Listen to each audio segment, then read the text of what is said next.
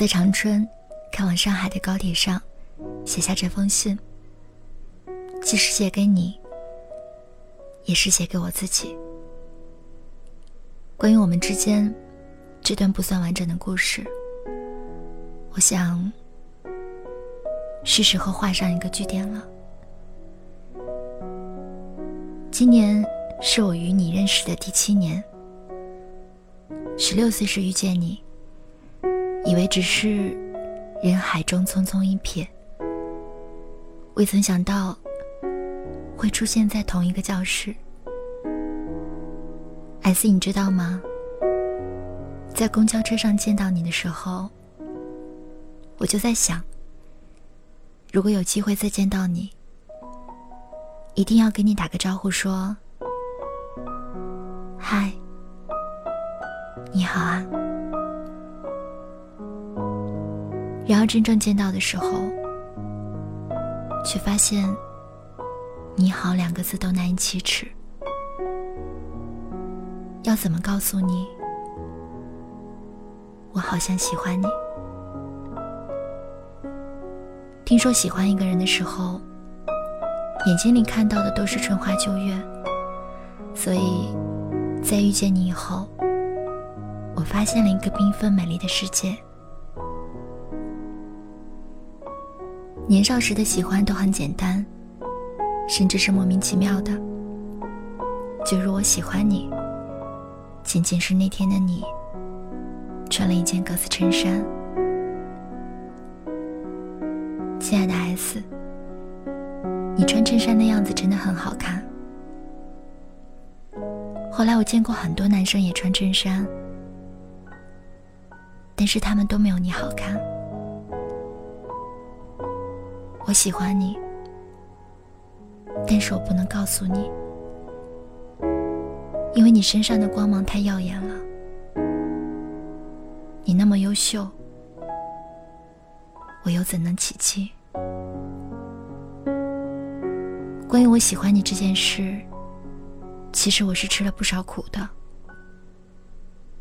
为了掩人耳目。我剪断了蓄了十多年的长发，长发落地的时候，我对自己说：“没关系，有失去才会有所得嘛。”我把衣柜里花花绿绿的裙子换成清一色的牛仔裤和衬衫 T 恤，我把自己打扮成了一个假小子，因为这样，我对你的不良居心。应该就不会被发现了吧？在你拍着我的肩膀，一起打篮球的队友说：“嗨，这是我哥们。”那个时候我就知道我成功了。可是为什么我心里一点也不开心呢？亲爱的 S，你一定也不会知道，为了演好哥们儿的角色。我偷偷打听过你的吃穿喜好，喜欢吃辣，对虾过敏，所以不吃海鲜。喜欢打篮球，偶像是乔丹。关于你的点点滴滴，我把它们写在了日记本上。这么老土的行为，不知道你会不会觉得幼稚呢？高中三年的暗恋。如果用一句话来概括，我想应该是：暗恋是苦涩的，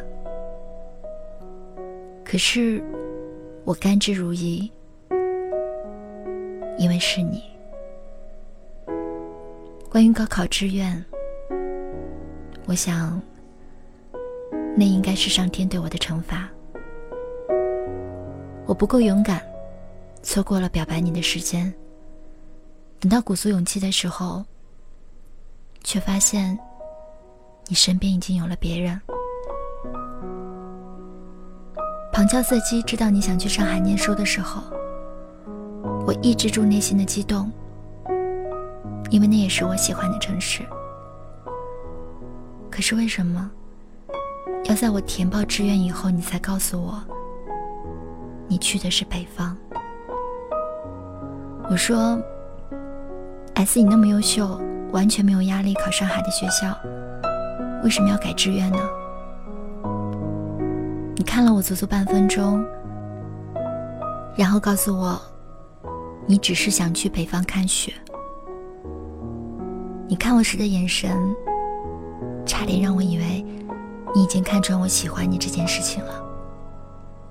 所幸下一秒你说：“以后来我学校，哥带你滑雪。”我努力收起眼底的失望和难过，笑着推了你一把说：“必须的。”大一那年冬天。我坐了三十个小时的火车去长春找你，在火车站看到你和一个眉眼弯弯的女生手牵手的时候，我终于知道你为什么会突然跑去北方了。才不是为了看雪，你只是为了这个女孩罢了。你在出站口接过我肩上的背包，竟然不说话。你揉了揉我的头发，问我怎么了。你的动作太亲昵，所以旁边的女孩微微惊讶。我躲开了你揉头发的手，对着手心哈了一口气。东北真他妈冷啊！这个时候的女孩脸上才渐渐恢复笑容，说：“要不要给你围巾？”说完，做事的要摘掉围巾。我慌忙把头摇得像拨浪鼓。我偷偷打量了一眼你身边的女孩，个头高高的，留着一头海藻一样的长发，笑起来有迷人的酒窝。说话的时候带点东北口音，却也有几分江南女孩的温婉气质。原来你喜欢这样的女生，我在心里自嘲。其实我也曾如他一般娴静美好，最后却变成了另外一番样子。那次长春之行，我只待了两天便回了上海。三个人的行程，总觉得诡异又无趣。电灯泡是我还是他，别人无从而知，只有自己能听见心底的叹息。回到上海以后，我跟最好的朋友木木说：“我好像失恋了。”可是你连恋爱都还没练过呢，怎么就失恋了？木木骂我是傻叉，自作自受。我也知道我傻，可是我能怎么办呢？我喜欢你啊。注定一切因果，都只能自己承受。后来时不时的在社交网站上看到你晒幸福，我从来没有想到，这么低调处事的你，有一天也会落入俗套。我一边嗤之以鼻，一边给你点赞送祝福。谁让我们是哥们儿呢？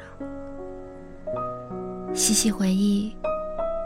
我做过的最卑微的事情，莫过于此。直到后来，你们分手了，我又忘乎所以跑去长春。你看到我的时候，一把抱住了我，那是我们之间的第一个拥抱。我还来不及回应，你便松开了我说：“走，我们喝酒去。”我扯了扯嘴角，笑着说：“好啊。”那天晚上我们喝到凌晨一点，你不知道吧？认识你以后，我的酒量也提升了不少。从酒吧出来以后，你本来要送我回宾馆，却接到了前女友的电话，二话不说。你让我自己打车回去，而你乘坐另一辆车离开了。我站在凌晨一点多的长春街头，眼泪大颗大颗滚落下来。我终于明白，对于你，我没有最卑微，只有更卑微。离开长春的那天，你和前任已经复合了。你们一起去火车站送我，女孩笑眯眯的说：“谢谢我，谢我什么呢？谢我，让他知道了。”你有多珍贵吗？后来我才知道，女孩只是一早就识破了我对你的感情了。你看，别人一眼就能看穿的事情，为什么 S，你却一点感觉都没有呢？还是你其实什么都知道，只是刻意忽略了？这个问题的答案，拖到了现在，我终于明白，其实你一直都知道，只是不喜欢我罢了。四月末的时候，接到你的电话，这一次你们是真的要分手了。女孩的家人安排好了一切，只等女孩毕业。就嫁入豪门。其实男方也谈不上有多优秀，只不过是拼爹而已。但是 S 我也知道，在这个拼爹的时代，我们除了自己，好像真的一无所有了。所以你选择了成全。见到你的时候，发现你憔悴不已。心里硬是狠狠的疼了一下。虽然这些年，你爱的一直是别人，可是看见你不好，我也还是会心疼。那天晚上，我们喝了多少酒，我已经不记得了，只记得后来你送我回到宾馆。离开的时候，我从背后抱住了你，你僵住了，想要松开我的手，却被我死死攥住。于是你转过身，我们紧紧的抱在一起。酒劲尚未消退，又有荷尔蒙作祟，于是我们开始亲吻和抚摸。空气里散发出燥热的气息，但我们卡在了最后一关。我说：“疼。”然后你终于清醒过来，慌忙穿上衣服。你别过脸说：“对不起。艾斯你知道吗？在你说对不起的那一刻。我内心其实产生过一丝快感，因为你终于知道你愧对我了。可是这种邪恶的感觉，也仅仅持续了几十秒，因为看着你抱头无措的样子，真的让我很难受。于是我笑着说：“没关系。”之后我们沉默了十多分钟，你从始至终都没敢看我一眼。最后你说你要回去了，我终于说出了十六岁时就想告诉你的那句话。我说：“艾斯，我喜欢你，我喜欢你好多年了，你知道吗？”你回过头看了我一眼，认真的点点头。我知道，所以我跟别人说，我们是好朋友。我以为你会懂，可是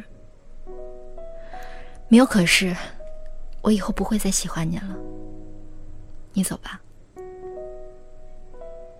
这是我第一次如此决绝，也是最后一次。解铃还须系铃人，由我开始，那也由我来结束吧。现在，我坐在回南方的车上，车窗外的山川真的很美，身边的旅客在安静的看书。我忽然想起第一次见到你，也是这样的场景。你坐在我旁边的座位上，看一本物理竞赛的手册。阳光洒在你的侧脸上，那时的你真的美好极了。可是啊，时间在变，人也会变的。我们都长大了，而你，或许也只是我生命里的一个旅客。我们一起走一段旅程，然后在不同的站台各自下车。以后的人生，或许再也不会相见。亲爱的孩子，别人都说千万不要和好朋友上床，我却还是这样做了。你大概不知道吧？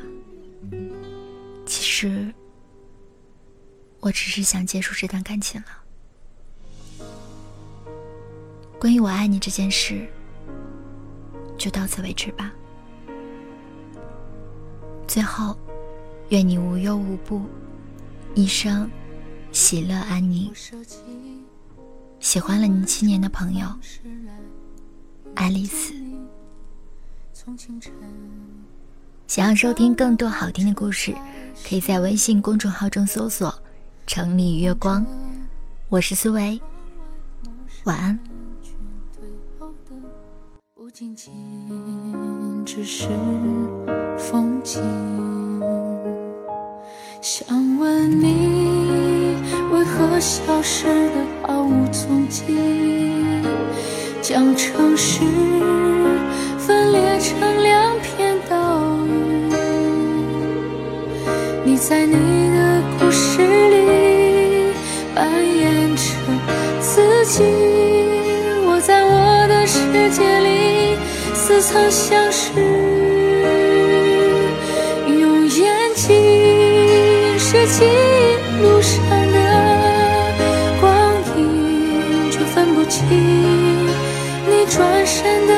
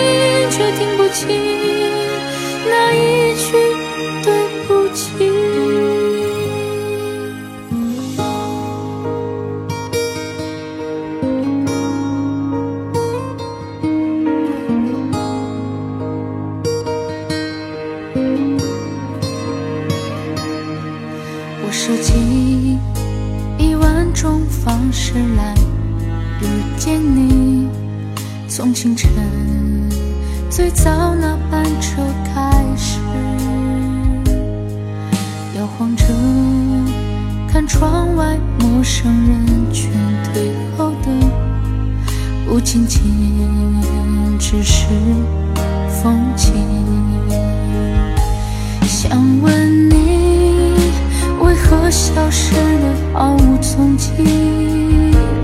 将城市分裂。成两片岛屿，你在你的故事里扮演